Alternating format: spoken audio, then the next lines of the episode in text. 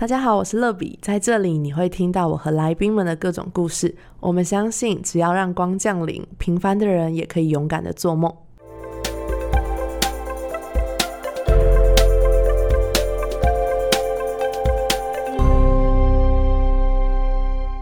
欢迎光临，我是乐比。今天这集节目非常开心，可是我刚刚也很错愕，就是我竟然约到了我。超过二十年的好朋友，就是 Annie，他来到我们当中。那他现在做的工作是很酷哦，就是令人羡慕，然后又蛮神秘的，就是艺人经济。我觉得真的超酷的。我们欢迎 Annie。Hello，大家好，我们是元老级的朋友，因为我们就是 但是很久很久了。但是我这边不细数，就是我们从什么时候开始认识，因为就会透露我们的年龄。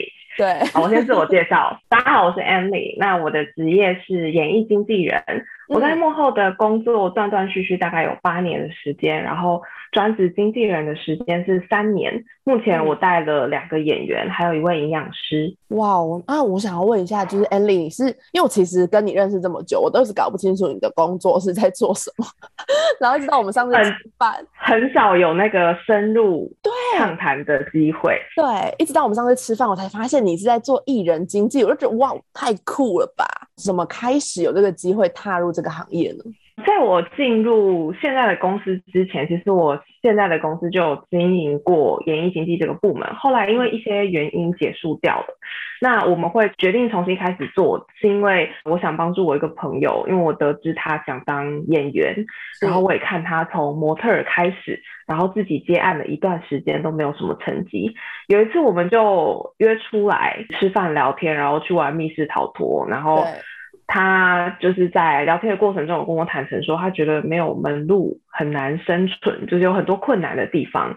所以我就跟老板提议了，可以在做演艺经济这个部门的工作，然后也可以来经营它这样子。然后，所以我们就开始。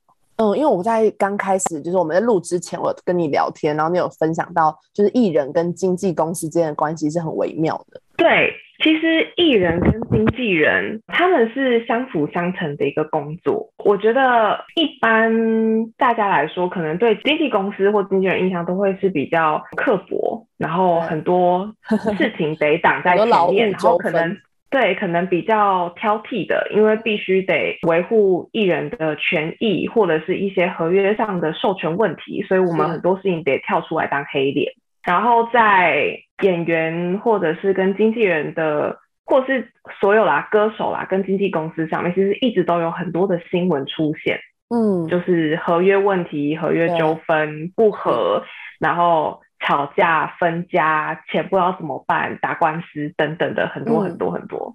对，就是这边有非常多精彩的故事可以分享。但是我做的工作最常有人问我的就是，哎，你看过谁？他有什么八卦？就是最常被问的，就是大家会觉得我每天好像都在看明星，可是完全没有。我只有进片场的时候，而且是可能进嗯拍一些有代言人的广告，或者是呃电视综艺节目、电影的时候。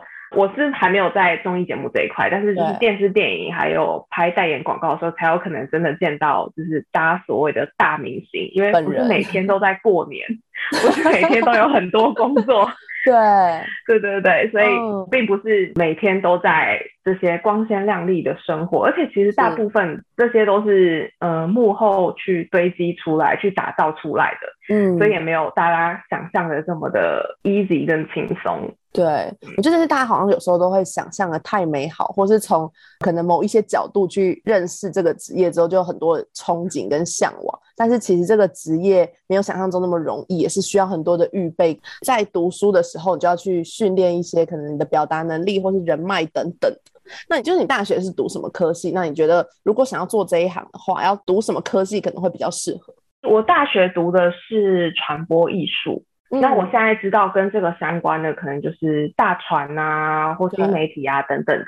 然后目前没有听说过有学校开立艺人经济的科系或课程。但是我在大学的时候学幕后，我是除了技术组之外的部门，我几乎都有参与过，像是导演、造型、制片等等。那我最常担任的就是美术这一块。嗯，那你觉得如果真的想要做艺人经济，那他可能在大学修什么样的课会比较有帮助？修什么样的课哦？我觉得其实艺人经济这个东西很依靠个人的特质，因为他需要最大部分时间的工作都是在沟通，包括沟通公司的问题、艺人的问题、客户的问题。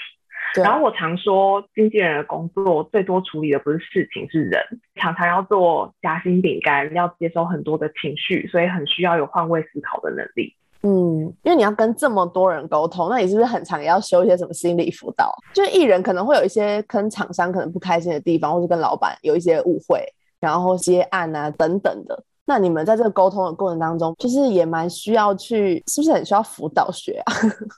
我觉得我有时候很像调解委员会，就是我必须处理很多情绪，然后想，哎，他为什么会这样？他为什么会这样？那我是不是怎么做对他比较好？怎么样做？绝对没有只对一个人好，绝对是对双方都要好。嗯，我的工作才有办法完成。嗯，因为我的工作就是一环牵一环，而且我就是连接三个东西，像我刚说的公司、艺人、客户。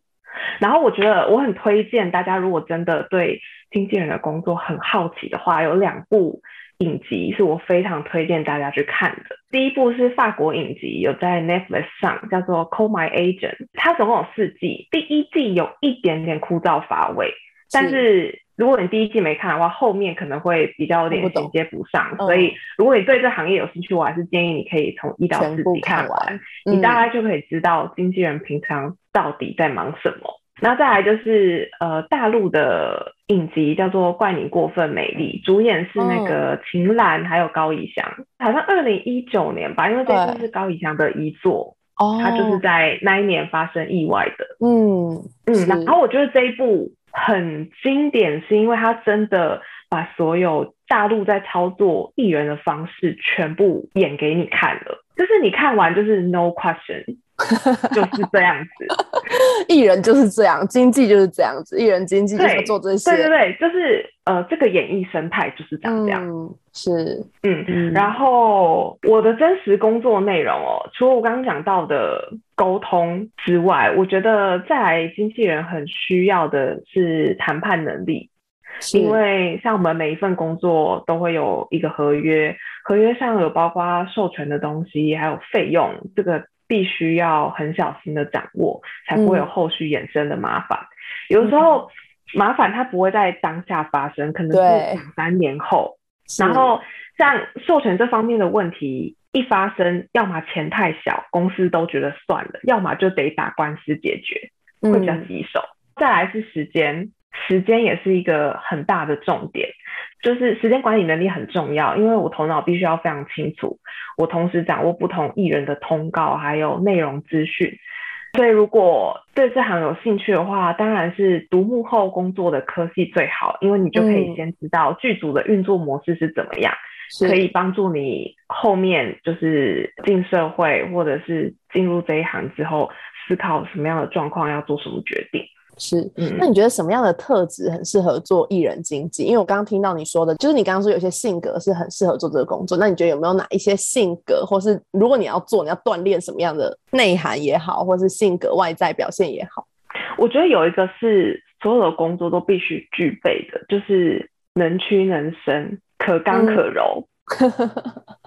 对，因为很简单，但好难哦。对，因为其实很多人都是吃软不吃硬的，对，所以你在很多情况下，你为了宣示主权，可能你得强硬一点，但是对内柔软永远是解决之道。我觉得这个是还蛮经典的。然后再来就是，我觉得经纪人有点像是超级保姆，可能因为我做的是全经济，所以我必须要，嗯，我需要控制很多事情，所以我有点像是。他们的超级保姆，就我得顾不止工作，他们的心情状态、身心，这些都是范围之内。所以我很多时间都是在跟他们聊天，知道一下他们最近的状况好不好？那对那个工作的想法是什么？或者是他去试镜的想法是什么？那发生了什么事情？这些 detail 我都必须去问。然后，如果你一开始没有很勤劳的关心，他们可能久而久之也不会想讲，就是习惯问题。你一开始没有，你后面讲他们会觉得你啰嗦。但如果你一直有这个习惯，当然分寸要拿捏好。如果你有这个习惯的话，基本上他们都是会愿意就是跟你交心的。嗯，哇，我觉得这真的是一个非常博大精深的，因为它这是处理事情之外，你还要处理人。因为一般的工作就是可能对事或对人嘛，那这个工作真的就是全方位的，每一个角度你都要去想到，就要去考量，要把它周全计划好。我觉得是哎，因为这个工作真的是最常说的就是心好累，解心累啊。嗯。哎，可是我觉得刚听你讲完，我真的觉得你们的工作真的没有什么上下班时间呢，就是因为你要管的事情真的太多了，它不会是你下班就五点半，我五点走喽这样子，就是后续还会有很多状况。对对，基本上我只要有一只手机，我就可以工作。那这个职业伤害就是我一天的工作时间永远超过十二个小时，因为我只要醒着，我就可以开始工作，然后我回讯息的频率也变成有点强迫症。我做事情我没办法很专心，因为我会想到，哎，我是不是有讯息进来？哎，我是不是要回复谁？因为有些工作是很及时的，就是很 online 的，你就是必须马上解决。然后你同时又要想着，可能这个人要签合约，那个人下午要去哪里，然后那个人要拍广告，然后什么的，就是很多事情是混杂在一起的。对啊，多头马车，听起来真的超级辛苦的。那你觉得在这个做艺人经济的过程当中，虽然大家都会问你八卦啊什么的，但是你真的觉得最开心的是什么？因为我们公司带的都是新人，我觉得最开心的当然就是看到一个人从零开始一起成长所带来的成就，像是得到一个角色、一个奖项，或是从客户那边听到关于赞赏他的话，我都会觉得很与有荣焉。哇，你们的心态很棒哎，就是要真的有点像是父母的感觉，就是他们做的当然你要比他更开心的那种感觉。真的，他们真的都是。就是我我我其实没有很老哎，我不到三十，可是我都会觉得他们就是孩子。对啊，就你你说不定他们年纪还有比你大的。呃，是没有，可是真的不自觉，就是会会就是啊，他们都是我的孩子。对，就是会很很为他们着想，然后就是会很在乎他们的发展。嗯嗯，一定要的，一定要是。对啊，那你觉得在这个过程当中，就是除了他们的表现让你很开心之外，有没有什么事情是在工作的本质上让你觉得，哎，其实这个工作蛮好玩的，或者是蛮有趣的？有趣的当然就是每一次的拍片都是不同的故事、不同的背景、不同的角色转换。我觉得很有趣，就是譬如说，像我有带一个日本演员，那他可能刚拍完一部片，他需要讲台语，我就得跟他一起练习台语。哦，然后或者是陪他进入那个年代的角色，是因为我们要对本嘛，我们要我可能要陪他排练，帮他解读剧本里面的意思是什么，我就会觉得哎太好玩了。然后再来就是到片场，虽然工作辛苦，可是看到那些很厉害的场景，然后或者是大家各司其职的工作的那一份认真，我又会觉得又有热情了。对，真的。就是你刚刚说心很累，就那些心很累的事情，大概会是什么？我觉得心很累的事情，就是不被理解的时候。因为经纪人、艺人之间需要很强大的信任。我刚有提过，我做的是全经纪，所以对艺人来说，他们就是把他们这几年的职涯全权交给我管理，是一个很大的压力。就是他的对外形象、那他的收入等等的，我都要负一定的责任。对，然后演员他需要负责就是他的表演，那我要负责的可能是更全面的东西，譬如说他的权益或者是他的人身安全等等。假如他今天要去海边拍戏，他今天要拍殡仪馆的戏，或者是他今天已经超班十四个小时了，这些东西都是我会担心的，因为担心他的状态好不好，他状态不好，对剧组也不好，大家一起不好。可是剧组一定是不得已才会超班，那你要怎么样好好的去跟他说，哎，这个状况不行或干嘛的？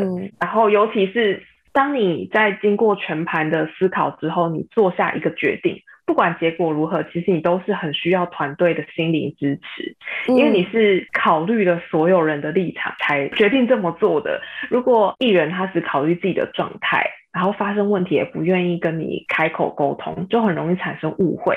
那未来的工作就会有更多状况产生。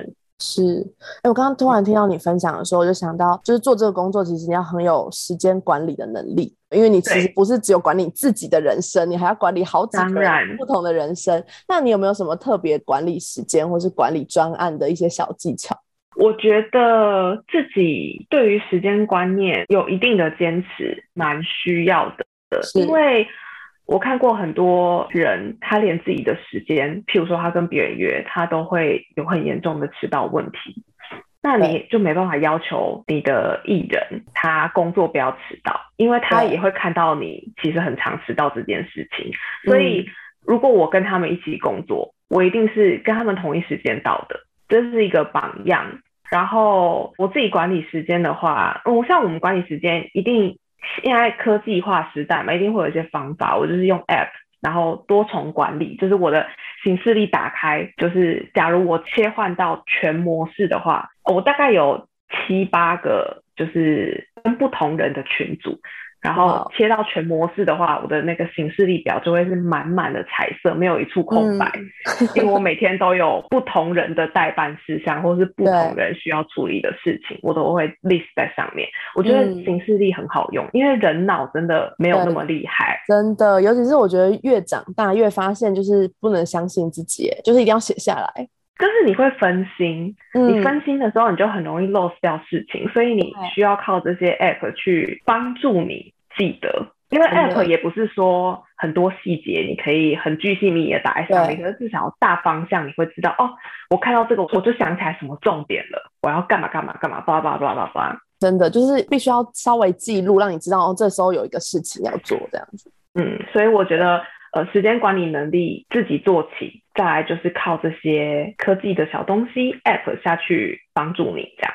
嗯，这是很重要。最后，我觉得想要来聊一下，就是在这个工作当中，你觉得他的未来的展望可能会是什么？就是因为很多人可能对这件事有兴趣，所以他可能现在很爱看韩剧，或者他可能在追星。然后他就会莫名的憧憬，就是说他以后要当，因为我自己认识很多学生，就他们就是对于可能在追星这件事情，就会觉得说当艺人的经纪人是他们的梦想，就他们可能会想要去他喜欢的艺人的经纪公司里面工作，或是去带艺人等等，这些是他们的梦想。那你觉得在这个过程程当中，如果他做这一行，那他未来如果想转行或转职，或是他可能做不下去了，那你觉得他未来有什么可能性跟发展？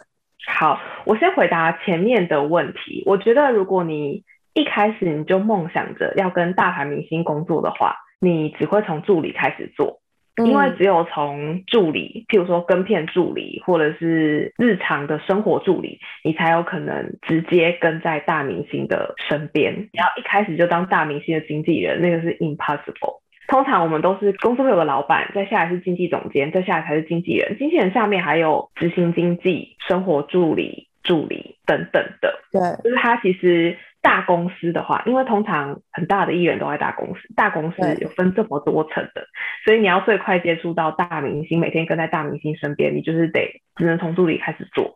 然后，如果你是想要一开始就立志当经纪人这个职位，也不是没有。可能就得像我一样，就是白手起家，从最小的开始带，然后跟着他一起成长。当他越长越大的时候，你才有可能在他的工作场合上，譬如说颁奖典礼、拍戏现场，遇到更多大咖的人。你得自己变强，你才有可能跟强的人在一起。然后我觉得我很喜欢辅佐别人的过程，就是我看到欣赏的人发光发亮的样子，会让我很满足。因为对我来说，每个人的个性不同，在社会这个大群体里面，也都有很多不同的位置。可能有些人喜欢当领导者，有的人喜欢跟随别人的脚步。我则是很喜欢像诸葛亮这样子的角色，他有点像军师，在做别人的后盾，给予很多想法跟意见，但是不出头。然后，经纪人这个工作未来的展望。嗯，我必须说，我现在会想要做经纪人这个工作，就是考虑到我未来可能结婚生小孩，我都可以一直做。因为我刚好提到，我只要一只手机，我就可以工作。对对，所以他的确是我考虑到我未来还能不能，就是譬如说我可能结婚生小孩之后，还能不能继续做的一份工作，因为他不用被绑在办公室嘛。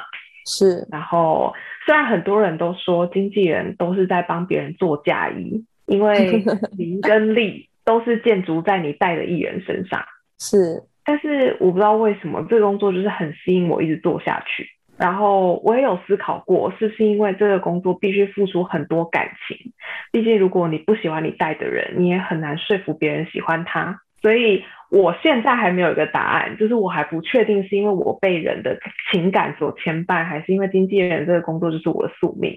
嗯，哇，这你讲的好深哦，就是整个经纪人是，对我很很特别，尽可能的分享给大家。那你是一个很重感情的人，对不对？我觉得我就是个水龙头，哎，我超级 我共感性超强的，就是我在摸前面看我的演员演戏，他演哭戏，我也会想要跟着哭的那一种。你真的超级适合当经纪人呢，就是 就是是完全为他们着想，然后就是妈妈的角色啊。我真的是跟他们就是一起长同生共死，嗯，就是心都在一起那一种。是，哎，那我刚刚很好奇，前面有提到说你的工作是白手起家。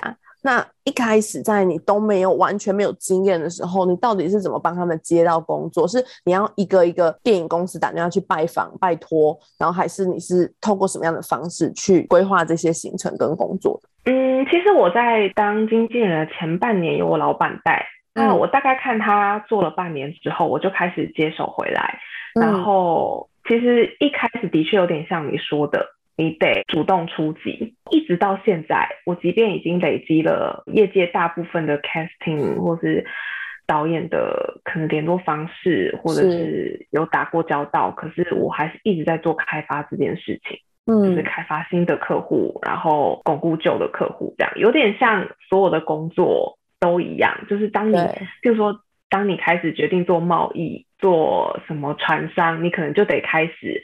先做一系列的开发，然后累积旧客户，然后再有新客户，我觉得都是这样子的循环。只是有时候隔行如隔山，就是不是这个领域的人会对于这个圈子完全就是不了解。可是你如果一开始打进去之后，你就知道后面要怎么做。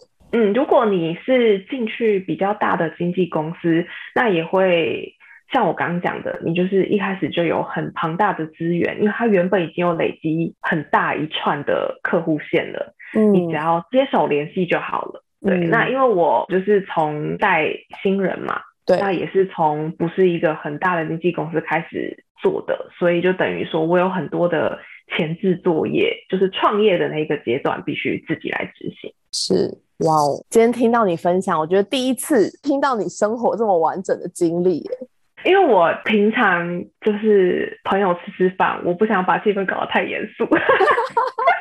所以我很少，因为经纪人这个工作太多甘苦谈了，所以我不会每一次都很用力的掏心掏肺的讲，就是一定得可能有像现在子录 podcast 的时间，对，或者是我们今天是同一个行业的，我们在聊，我才有可能讲出这些东西。那你像就是经纪人，其实听起来有时候也是会经历一些低潮，或是不被理解，或是有一些压力的时候，你都怎么去抒发你那些负面的情绪？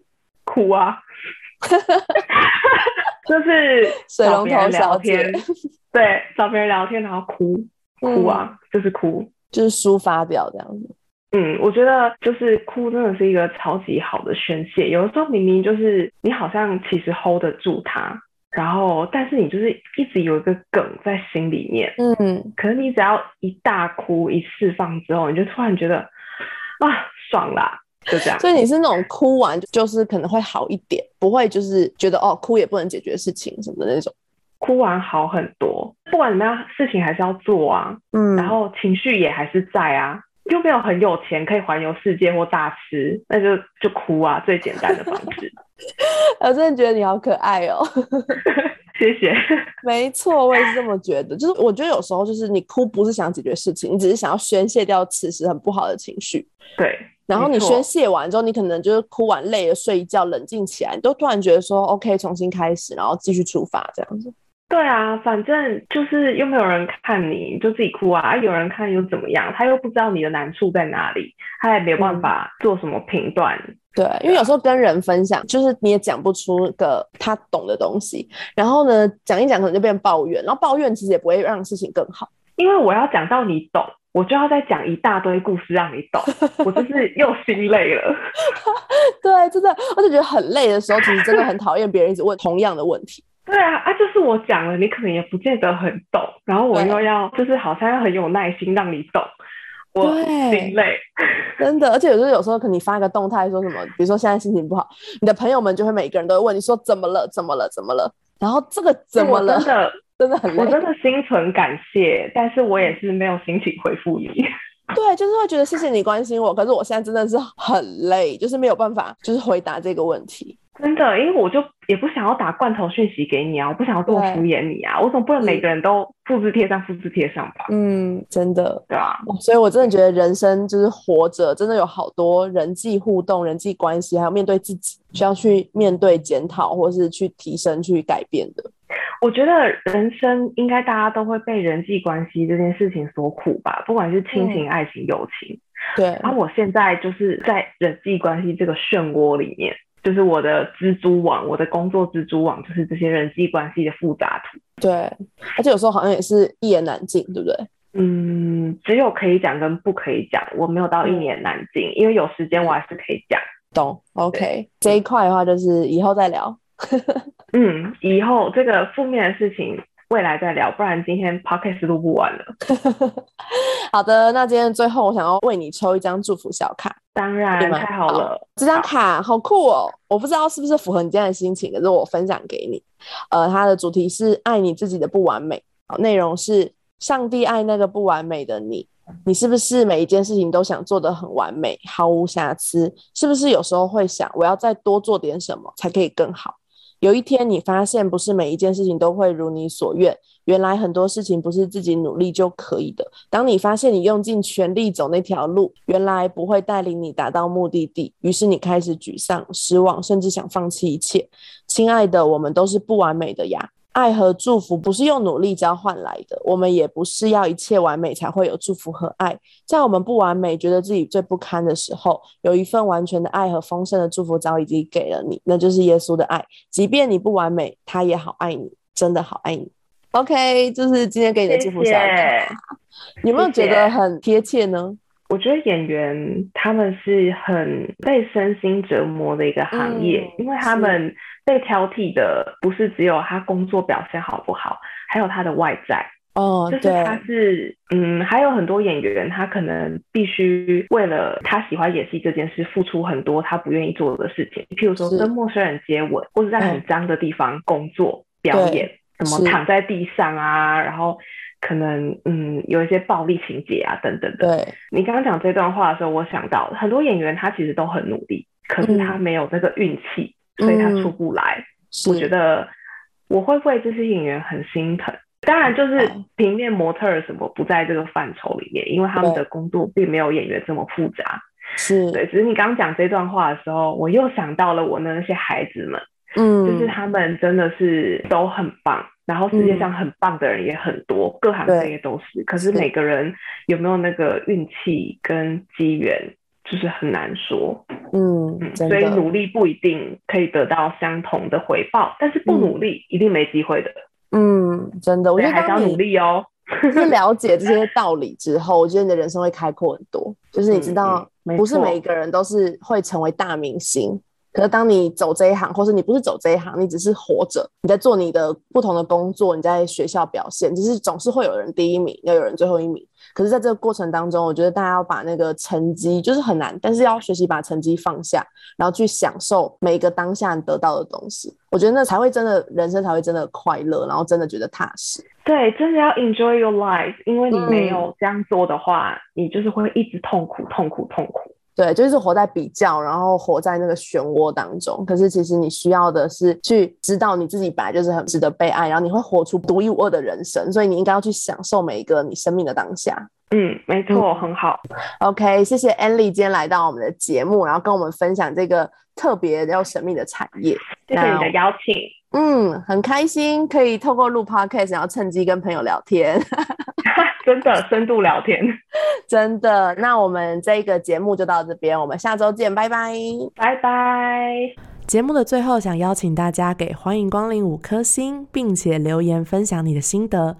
想更多认识乐比的话，欢迎到我的 Instagram sunlight 零零七底线。我们下周见。